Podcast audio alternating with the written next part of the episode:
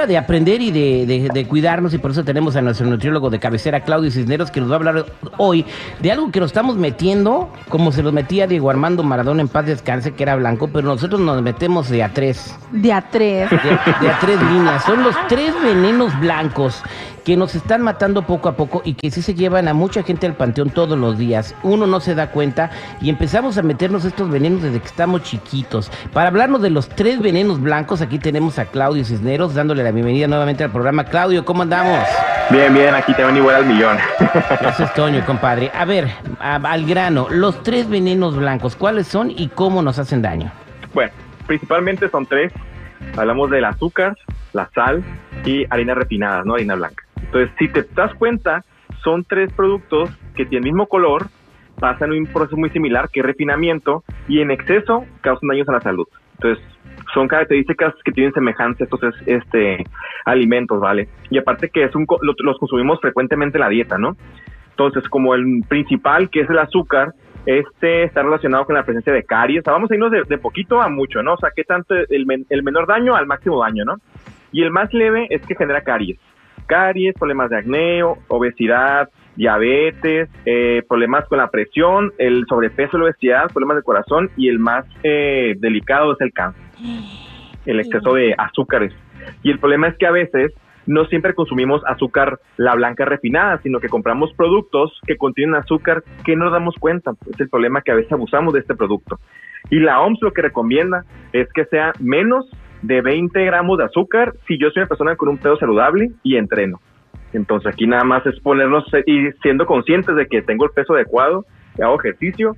Si es un no, pues realmente la ración va a ser mucho menos, que sería prácticamente menos de 10 gramos al día, por así decirlo. Fíjate, de cada 100 personas que puedas juntar tú, una tiene el peso ideal y entrena.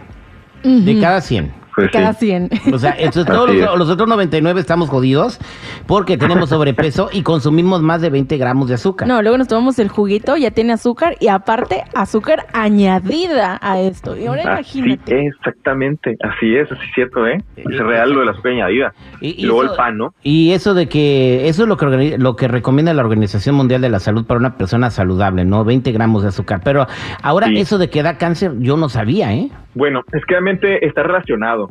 ¿A qué voy con esto? Que realmente lo que yo considero como especialista es que asocian el, el riesgo del cáncer relacionado con el sobrepeso y la obesidad. O sea, acuérdate bien que cualquier sustancia y tejido en exceso hace daños, cambia la función del cuerpo. Pues, es por eso que generalmente, sobre todo en cáncer de mama, eh, está relacionado con exceso de grasas y azúcar principalmente, ¿no? Y durante el tratamiento oncológico, pues se evita completamente el azúcar porque esto prácticamente, quien dice, coloquialmente hablando, alimenta la célula cancerígena por así decirlo. Vaya, ahora vámonos con la sal, estimado Claudio. ¿Qué rollo con la sal? Y es que la sal se la tienes que poner a todo para que sepa rica la comida. Ahora estoy entendiendo que la comida entre más entre más desabrida, más saludable. Yo creo que aquí va a ser nada más el hecho de eh, aprender a cómo utilizar diferentes tipos de especies, porque realmente hay especies y hierbas. Eh, eneldo, comino, orégano, eh, chili powder, o sea, realmente hay muchas maneras de poder sazonar la comida sin necesidad de sal. Aquí existe con la sal, o sea, el sodio es un mineral importante en el cuerpo o sea, se requiere para función celular, pues. El problema es que caemos en excesos completamente. O sea, la ración recomendada que genera la OMS es que no sea más de dos gramos de sal al día, o sea, dos gramos nada más, no más de dos gramos exactamente.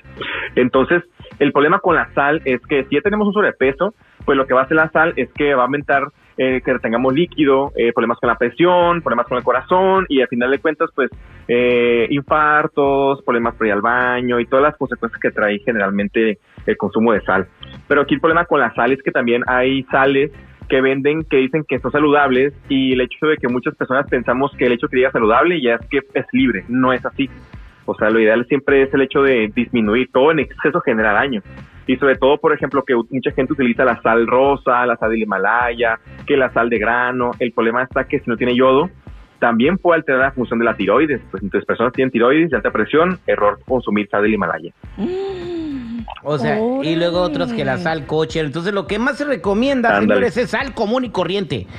Y que pues yo recomendaría mejor que no se casen con un solo producto, pero que ya sea la que sea, este, no sea más de dos gramos de sal al día. Entonces son pizquitas. Es más, el salero tiene que ser retirado de la mesa, completamente retirado. Y que si van a cocinar, primero utilizan el cilantro, eh, menta, hierbabuena, comino, como comentaba, especies, y ya al final agregamos. Yo la verdad lo que utilizo como base para poder que mis caldos o mis comidas sepan adecuadamente, utilizo el apio, apio y cebolla.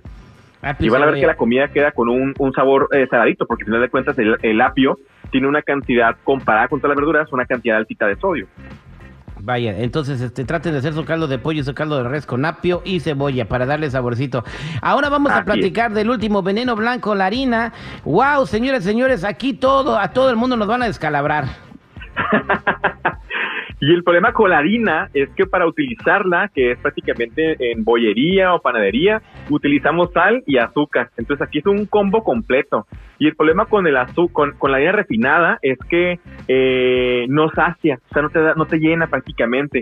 Y está relacionada, es más, es el factor principal que relacionan con la presencia de diabetes tipo 2, por, por el polismo sobrepeso que uno genera. Así es por culpa del exceso del consumo de harina. Pues. Y lo más recomendado con las harinas es que tengan eh, fibra, que sean integrales principalmente. O sea, pasa muchas veces que estos tipos de venenos, o sea, además de que son dañinos por en exceso, es que no aportan ningún beneficio, o sea, realmente no tienen beneficio. Si fuera, por ejemplo, tal vez en dado caso una persona sin diabetes come miel abeja, ah, bueno, la miel abeja tiene propóleo, eh, eh, ciertos nutrientes que te pueden ayudar en algunas ocasiones, este, en el caso de la harina, pues si utilizamos harina integral, eh, no sé, las tortillas, en la panadería, y el consumo es moderado, pues realmente va a dar beneficio, vamos a ir al baño adecuadamente, pues, pero si es harina blanca, pastas blancas, que el, pan dulce, la tortilla, o sea, realmente es bastante, bastante, bastante, bastante. sí, claro, o sea, calorías totalmente o sea, el gustito, pero no a cada rato. Y recomiendo yo, eh, yo no soy nutriólogo, el nutriólogo es Claudio, pero mientras menos cosas dulces tengas en tu casa, nosotros cuando tenemos ansiedad, estamos estresados, eh, tendemos a ir a buscar lo dulce. Tenemos un caminito. Eh, entonces, si no tragamos papitas, tragamos galletas o algo, pero nos hace mucho daño, ¿no? Entonces, hay que tratar de mantener esos alimentos fuera de nuestro alcance y más si sabemos que tenemos un ritmo de vida muy agitado. Entonces, entonces ya están ahí los tres venenos blancos, la sal, la azúcar y la harina, y ya estuvieron las recomendaciones con Claudio. Muchas gracias por estar con nosotros el día de hoy, ya Claudio. Sabe. Estoy encantado, ya sabe. Y para la gente que te quiera seguir o quiera consultarte, ¿cómo, cómo lo pueden hacer? Claro que sí, eh, por medio de Instagram pueden encontrarme como nutrición.claudio o por Facebook pueden encontrarme como Claudio Cisneros Nutriólogo. Y ya manden su mensaje, sus preguntas, con toda confianza les voy a contestar. Claudio Cisneros Nutriólogo. Muchas gracias, Claudio. Ya saben, nos vemos.